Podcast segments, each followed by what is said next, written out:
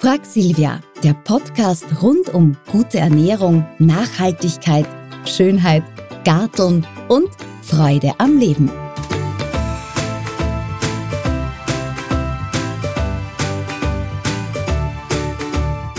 Auf welches Gebiet bezieht sich die Bezeichnung regional im Supermarkt? Regionalität verweist auf die Herkunft von Lebensmitteln, zum Beispiel Wachauer Marillen, aber auch auf den Absatzmarkt, das Produkt kommt somit aus der eigenen oder einer nahen Region. Diese Region kann ein Bundesland sein, aber auch ein Landschaftsraum, zum Beispiel Seewinkel oder Salzkammergut. Warum ist regional in Österreich ein Trend? Weil die Produkte aus einer nahegelegenen, aber auf alle Fälle meist österreichischen Region gewährleisten, dass sie keine großen Strecken zurücklegen mussten und das spart Transportkosten und ist somit für die Umwelt gut und obendrein werden heimische Landwirtschaftsbetriebe unterstützt. Hierzulande versteht man unter regional eben österreichisch. Wie erkenne ich ein regionales Produkt? Grundsätzlich übers Produktetikett. Ein Beispiel. Tiroler Speck gilt als regionales Produkt, wenn die Schweine in Tirol bzw. im Umkreis des Produktionsorts mit lokal erzeugten Futtermitteln oder europäischem Soja aufgezüchtet werden ihr Fleisch dort zu Speck verarbeitet und dieser in Tirol vertrieben wird. Außerhalb Tirols bzw. weiter als 100 Kilometer vom Erzeugungsort entfernt ist Tiroler Speck zwar eine Spezialität aus einer bestimmten Region, Tirol, aber kein regionales Produkt.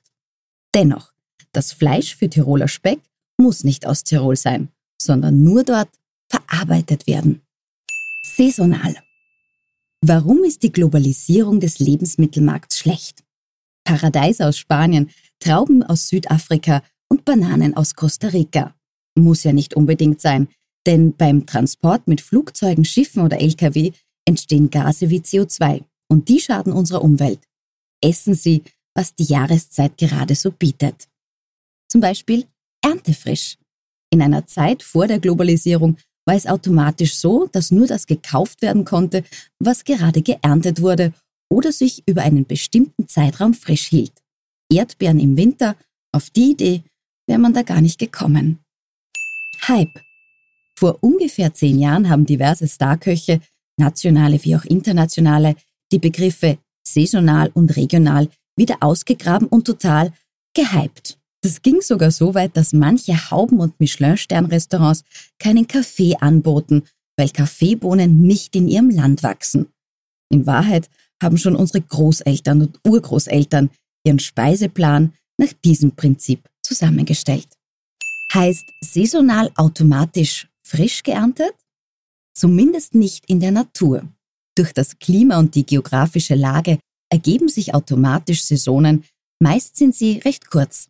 Daher wird versucht, den Anbau- und Erntezeitraum auszuweiten, zum Beispiel durch Glashäuser. Aber die Sonnenbestrahlung durch das Glasdach allein hilft oft nicht, Obst und Gemüse zu ziehen. Es muss beheizt werden. Ist Obst und Gemüse aus dem Glashaus dann saisonal? Tja, daran scheiden sich die Geister. Global 2000 vertritt zum Beispiel den Standpunkt, dass landwirtschaftliche Produkte nur dann saisonal sind, wenn sie im Freiland wachsen. Produkte, die aus dem geschützten Anbau, also Folientunnel und Glashaus stammen, gelten im selben Zeitraum als saisonal, wenn während dieser Zeit keine Beheizung oder Beleuchtung stattfindet. Wenn wir das ganze Jahr über Energie in den Obst- und Gemüseanbau stecken, ernten wir leider auch eine beträchtliche Menge schädliches CO2. Mein Tipp, saure Erdbeeren, die im Februar im beheizten Gewächshaus in Österreich angebaut und geerntet werden, die sind nicht saisonal, da in Österreich im Februar von alleine keine Erdbeeren wachsen. Ganzjährig wachsen bei uns Zwiebeln, Knoblauch, Kartoffeln, Kohl, Apfel und Karotte. Das war die heutige Folge von Frag Silvia. Ich sag danke fürs Zuhören und freue mich auf ein nächstes Mal.